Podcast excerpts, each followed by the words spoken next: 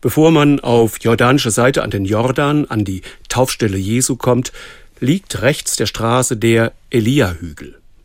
Als Militärpfarrer des deutschen Einsatzkontingentes in Jordanien konnte ich in den letzten Wochen mehrfach hier sein.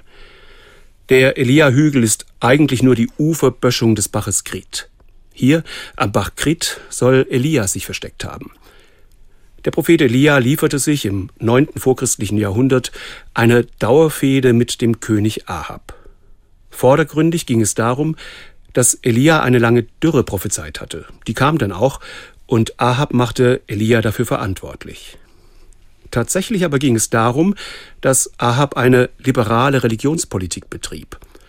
Nicht nur die israelitische, sondern auch die kanaanäische Bevölkerung sollte ein Recht auf ihre Religion haben.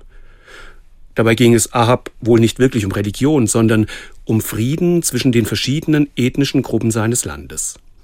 Das erinnert an die jordanische Religionspolitik heute. Hier leben die Religionen tatsächlich, wenn schon nicht in Freundschaft, so doch in friedlicher Koexistenz.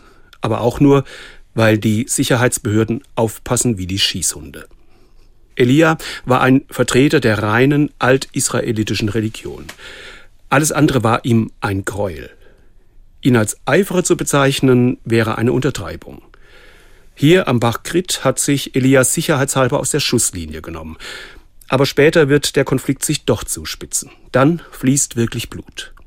Es ist schon frappierend, wie religiöse und ethnische Konflikte hier in der Region seit Jahrtausenden nach denselben Mustern verlaufen.